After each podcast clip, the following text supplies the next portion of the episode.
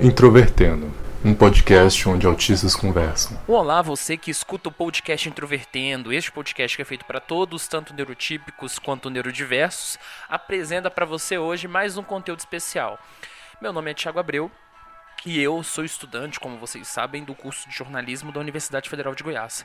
Juntamente com outros estudantes, nós produzimos em dezembro de 2017 aquilo que era uma ideia e acabou se tornando um embrião para o Introvertendo nós produzimos um rádio documentário chamado Autismo e Autonomia, e esse trabalho discutia um pouco com relação à, questão da inclusão do Asperger na universidade, com as palavras do Otávio, Luca e Michael, e também da nossa psicóloga Tatiana do Nádio. Esse trabalho foi inscrito no Intercom Centro-Oeste 2018, que é um evento é, de comunicação que tem etapas regionais e nacionais em termos de produção jornalística, tanto teórica quanto prática, e também em outras áreas do campo da comunicação, como a publicidade e relações públicas. Infelizmente, o nosso trabalho não foi longe, mas ele é muito importante para nós, justamente pela força que ele teve em discutir um tema tão negligenciado e também de servir como um parâmetro, né, e força para criar o introvertendo. Então, o conteúdo desse episódio de hoje é a íntegra desse rádio documentário que vocês vão poder ouvir, pegar um pouco mais detalhadamente sobre as histórias do Otávio, do Luca e do Michael, sobre a trajetória escolar deles até chegar na universidade, e além disso, a da nossa psicóloga Tatiana acerca desses temas. Então, com vocês, mais um episódio especial do Introvertendo que vocês vão conferir agora.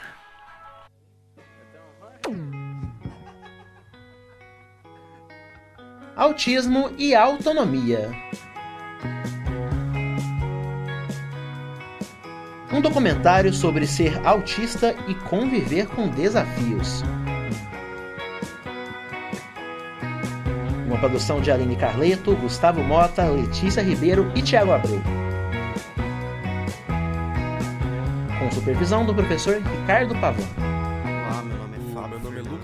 Tenho 17 anos. Meu nome Fui diagnosticado é com síndrome de já há quase um ano. Eu já conheci Trabalho um tratamento de ansiedade. E atualmente estou trabalhando diferente. Na época, rede ninguém municipal de ainda Goiânia. escutava falar o que era autismo.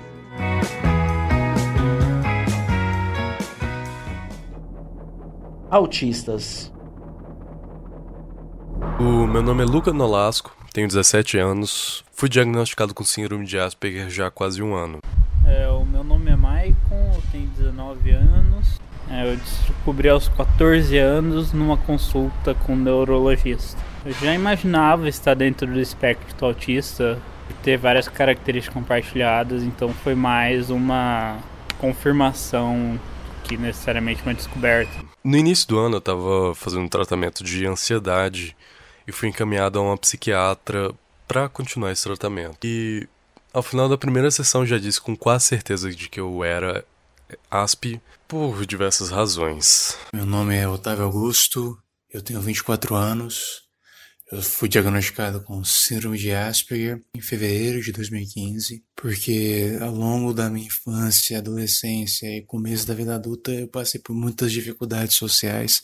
Eu tenho uma dificuldade enorme de manter amizade, a ponto de que é difícil manter qualquer amizade por mais de dois anos. A dificuldade que mais pesa é a dificuldade social. Assim, eu tenho uma dificuldade em formar relações duradouras e sólidas. Enquanto a dificuldade de interação social, visto que o meio educativo é um meio com muito contato com outras pessoas, diretos e indiretos, dificulta um tanto. Eu sempre soube como era ser diferente dos outros. É como se todo mundo falasse numa frequência e eu ouvisse ela, só que eu falasse numa frequência diferente e eles não me ouvissem. Sempre foi uma coisa que todo mundo disse que era normal manter aquelas amizades que duram a vida inteira. Então, sempre foi muito difícil para mim esse tema particularmente, porque eu me achava estranho por causa disso.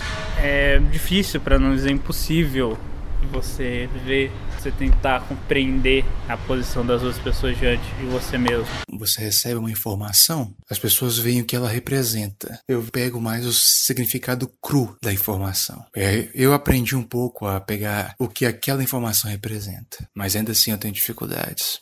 A minha vontade de continuar estudando, de continuar frequentando o ambiente, é extremamente dependente do meu convívio social. E esse era muito instável. Diversas horas eu entrava em atrito com colegas e com diversas outras pessoas, e isso me fazia desistir totalmente da de continuar estudando e foi complicado. Até hoje eu tenho muito problema com isso, mas nos últimos tempos eu consegui lidar de maneira mais fácil com isso tudo. Eu não sei se as pessoas me tratam diferente. Eu sei que eu ajo diferente, mas muitos amigos meus me tratam como outro. Inicialmente, em qualquer amizade minha, sim, elas tratam.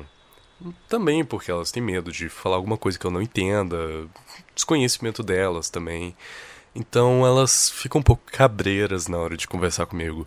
Mas com um pouquíssimo convívio já desistem dessa ideia e começam a me tratar normalmente. Uma característica Asperger que eu tenho é de foco em uma ideia. Se eu focar numa ideia, fortemente eu penso, repenso. Eu acho que isso é a minha habilidade especial. Essa é a habilidade avançada dos chamados autistas de alto desempenho. Eles são capazes de focar no nível maior ou muito maior. Eu tenho uma fixação em temas bem considerados estranhos. Para mim, obviamente, não são, mas para muita gente é. Como um exemplo deles é fixação por física atômica, porque eu tinha muito gosto de estudar. É, a hipersensibilidade e o hiperfoco ao conteúdo é algo presente no espectro autista. No meu caso, eu tenho isso desenvolvido para a área da ciência da natureza e ciência da terra. E a hipersensibilidade na questão dos sentidos, no caso da audição, é perceptível eu vejo em seus autistas também a grande sensibilidade para sons, às vezes mais voltados a uma determinada frequência. Eu, por exemplo, conseguia distinguir marcas de azeite pelo cheiro e gosto. Eu conversei com a Tatiana que, junto com a doutora Maria Amélia, reconfirmou meu diagnóstico da Asperger e, e me encaminhou para o grupo. Eu acredito que grupo saudavelmente ele é capaz de gerar um senso de adesão entre os membros. Isso é algo muito positivo, porque ali nem todo mundo é familiarizado com isso ou tem isso rotineiramente na vida. Eu faço parte do Saudavelmente, sem saber que outras pessoas enfrentam os mesmos problemas. Nos ajuda a superar. As reuniões ocorrem todas as quintas, no período das umas, duas e meia. Lá, autistas conversam com os autistas sobre temas diversos, tentando entender várias coisas que podem ou não ser comuns entre os portadores do espectro. Pessoas que convivem com autistas. Meu nome é Fábio Fernando, eu tenho 18 anos. A pessoa que eu conhecia que teve o diagnóstico de Asperger, eu já conhecia há um bom tempo e quando ela falou, quando ela foi diagnosticada, para mim foi indiferente. Eu, do mesmo jeito que eu tratava antes, eu comecei a tratá-la do mesmo jeito. Algumas coisas que a gente fala para essa pessoa que para mim pode ser normal, mas alguma coisa que eu falo machuca essa pessoa. Tendo alguma orientação, alguma algum conselho, eu acho que eu gostaria de ter recebido sim. Meu nome é Paulo Ricardo, eu tenho 21 anos. Começo eu fiquei, tive um pouco mais de receio, de medo, de estar. Tá, por, por, ser uma, por ser uma situação um pouco mais delicada e tal. Mas não era bem insegurança, era um pouco mais de receio mesmo, de às vezes fazer alguma coisa que pudesse uh, incomodar, chatear e tal. Eu tive que controlar um pouco mais minhas brincadeiras. Mas no fim deu tudo certo. Tendo alguma orientação, alguma, algum conselho, eu acho que eu gostaria de ter recebido sim. Se a gente tivesse um contato mais direto com uma psicóloga ou algo alguém, alguém um profissional da área, seria bem mais conveniente a gente ter um, uma orientação para saber como que como lidar com as relações pessoais, interpessoais. Ah, eu acho que muitas pessoas não entendem, não primeiro por não saber o que que se passa com aquela pessoa, acham que a pessoa é simplesmente uma pessoa esquisita e acabam meio que ignorando e tal, então a relação, as relações acabam sendo meio prejudicadas, mas acaba não sendo uma relação muito agradável. das outras pessoas que não têm muito conhecimento com o autista. Percebo que algumas pessoas tratam de forma diferente. Uma pessoa Asper e uma pessoa não Asper. Se meu amigo que é Asper, eu sempre falo para ele que ele é a pessoa mais inteligente que eu conheço. Ele sabe tudo sobre qualquer coisa. E sempre com essa inteligência, ele conquistou renda fixa, ele é universitário, ele sempre tá um passo à frente. Acho que pela questão do hiperfoco, aquilo que ele gosta, ele consegue desenvolver com uma facilidade muito grande. E isso vai gerando muitos resultados. Os empregos que ele já tinha antes também, uh, projetos que ele desenvolve na faculdade, a vida acadêmica dele que vai de, de 10 a 100, 100 sempre 100%. Ele está conseguindo alcançar as coisas que ele, que ele quer, que ele precisa. Mais que os autistas ou as pessoas com Asperger tenham as suas diferenças, do seu jeito, você deve tratá-las de igual para igual. Professores e especialistas. Eu me chamo Francineire, Sou pedagoga e psicopedagoga, trabalho como professora há 13 anos e atualmente estou trabalhando com turmas de alfabetização na rede municipal de Goiânia. Tenho uma aluna que apresenta transtorno do espectro autístico, que conhecemos normalmente como autismo. O autismo é um transtorno muito complexo. Então, existe o grau moderado, leve, e algumas crianças apresentam, junto com o transtorno, a hiperatividade. E isso acaba prejudicando a concentração deles. Infelizmente, a maioria das escolas possui muitos alunos em sala de aula, o que faz com que a criança que sofre do transtorno do espectro autístico fique à parte. E ainda mais com a falta de um mediador para ajudar o professor, esse aluno fica ainda mais prejudicado em sua aprendizagem. Meu nome é Tatiana Silva do Naive Lemos Afonso. Sou psicóloga formada pela Unesp e aí eu atuo aqui no Saudavelmente, que é o programa de atenção em saúde mental aqui da UFG. A maioria dos alunos, não todos, tem muita dificuldade de acompanhar a grade, realizar as tarefas, não por alguma deficiência ou déficit cognitivo, mas pela dificuldade de se comunicar com o professor, de trabalhar de maneira individualizada. Muitas vezes o o aluno Asperger, ele não gosta de trabalhar em grupo. E o professor, muitas vezes, não tem formação para trabalhar a questão da docência, ele não aprendeu a lidar com as questões da sala de aula e muito menos com algo tão específico que é a síndrome de Asperger. Eu acredito que o grupo saudavelmente ele é capaz de gerar um senso de adesão entre os membros. Isso é algo muito positivo, porque ali nem todo mundo é familiarizado com isso, tem isso rotineiramente na vida. Eu faço parte do Saudavelmente, sem saber que outras pessoas enfrentam os mesmos problemas, nos ajuda a superar. Eu conversei com a Tatiana que me encaminhou para o grupo. Nome é Tatiana Silva do Naive Lemos Afonso.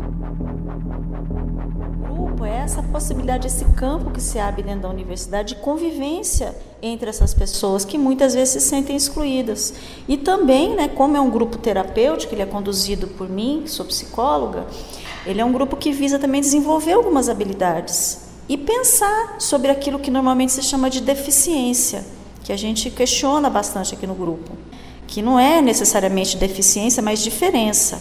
Né? Então, o nosso enfoque aqui é pensar a questão da neurodiversidade. O aluno Asperger não é um aluno deficiente, ele é uma pessoa que, do ponto de vista individual, ele é diferente. A principal meta é que esses alunos eles continuam se desenvolvendo, a maioria está se saindo muito bem, está se encontrando, está conseguindo potencializar as habilidades e não focar nas dificuldades que todos nós temos e poder trazer cada vez mais alunos que cheguem ao UFG ou que estejam na UFG para o trabalho em grupo e terapia individual também, a fim de que todos possam se desenvolver e sair dessa, dessa angústia, desse sofrimento que muitas vezes o, o aluno Asperger vivencia no cotidiano acadêmico.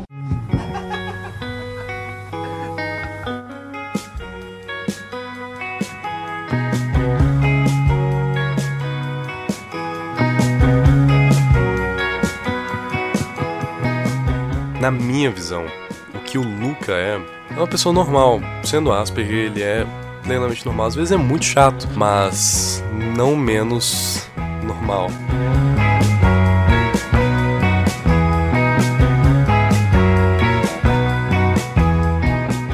Autismo e autonomia. Um documentário sobre ser autista e conviver com desafios. Uma produção de Aline Carleto, Gustavo Mota, Letícia Ribeiro e Tiago Abreu. Participaram desse documentário Fábio Fernando Leonel, Francineire dos Santos França, Luca Nolasco, Michael William, Otávio Augusto Crossara, Paulo Ricardo Ramos, Simone Guerino, Tatiana Lemos Afonso. Com supervisão do professor Ricardo Pavan.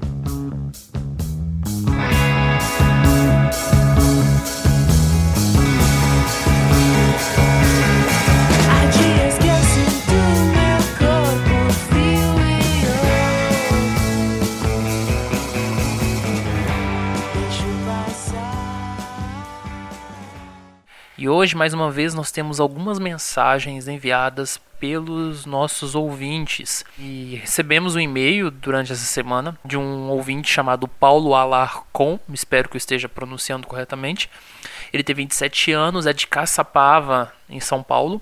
Foi diagnosticado com SA há pouco tempo e ele encontrou o nosso podcast entre as informações que ele estava correndo atrás. Ele gosta, disse que gosta muito do nosso conteúdo, né? E aí, ele também traçou elogios tanto ao episódio número 19, que foi Asperger na cultura pop, também com relação ao episódio do Queen, né, que foi o episódio número 20. E ele fez uma seguinte sugestão: se tiverem intenção de fazer algum episódio sobre mercado de trabalho ou vida na pós-graduação, que é mil vezes pior que a universidade, ou qualquer assunto, podem me chamar para participar. Eu achei muito legal porque é algo que eu quero bastante com relação a, a vocês ouvintes. Esse episódio sobre mercado de trabalho que ele sugeriu é um tema extremamente viável, mas que teoricamente não era viável, não é viável com relação aos membros do nosso podcast. Por quê? Porque dentre todos os membros do podcast, a única pessoa que exerce né, a atividade no mercado de trabalho sou eu. Então, um podcast com uma pessoa só falando né, sobre suas experiências fica um pouco complicado. E aí eu já estava com vontade de chamar, o Paulo vai participar sim, se tudo der certo. Mas eu também gostaria de convidar você que ouve nosso podcast, que quer participar, que quer falar sobre esse assunto, está presente aí nessa discussão, envie um e-mail, tá? Manda o seu contato aí que eu vou, eu vou atrás, vou enviar um e-mail da forma que você se sente mais confortável. Nós vamos marcando e estabelecendo um horário que seja possível para todo mundo. E por fim, eu só quero só destacar uma mensagem que eu recebi diretamente do Adriano Almeida, que não é diagnosticado ainda, mas que tem é, procurado né, ler e entender algumas coisas. E entre essas coisas ele achou o nosso podcast, ele agradeceu pelo nosso conteúdo, ele não enviou um e-mail, ele enviou na verdade uma mensagem diretamente para mim. E eu fiquei bastante feliz. Né? Essas, essas mensagens que vocês mandam são incentivo para que nós continuamos. Fazer podcast não é fácil, principalmente nesse período agora. Para vocês terem uma ideia, todos os nossos membros do podcast estão em momentos acadêmicos bastante bastante complicados. Eu estou no TCC, estou quase formando, então o podcast nem sempre entra na, na prioridade. E aí, quando vocês é, mandam esses e-mails, essas mensagens, são um estímulo para continuar algo que não está sendo fácil de fazer. Então, é, eu agradeço bastante. E com vocês, vem novos episódios. Nós temos criado, inclusive, esse aqui é uma espécie de informativo, tá? Para vocês, já aproveitando esse momento que desde o episódio de número 18, ou melhor, desde o 17, que foi de indicações musicais, eu, eu e o pessoal do, do podcast estamos testando um formato que é de trazer partes mais individuais. Nossos primeiros episódios, eles foram até criticados assim para algumas pessoas, né, que falaram sobre a questão da qualidade, que era sobre a confusão que se tinha de muitas pessoas participando do episódio e também com relação à captação de áudio. Então, desde o episódio de indicações musicais, né, que tiveram blocos individuais, e o 18, que é o de religião, que eu gravei junto com o Otávio, vocês viram que estamos tendo vários episódios gravados só entre duas pessoas, né? O 18 e o 19 com o Otávio, o 20 com o Luca, e vocês vão continuar vendo esse padrão se repetir pelo menos para os próximos episódios. Vocês vão conferir alguns episódios com Marcos, alguns episódios com Otávio e alguns episódios com Luca. E alguns episódios com Michael também. E aí essa, eles vão revezando esses episódios junto comigo. E aí vocês vão falando também a opinião de vocês acerca disso. E é claro, sugestões de temas, envie um e-mail para a gente, ouvinte.introvertendo.com.br e também, se você quiser participar do nosso podcast, como né, falar das suas experiências e tudo mais, nós estamos totalmente abertos. Quanto mais gente para somar no nosso podcast, melhor ainda e, e nós ficaremos felizes com essa abertura.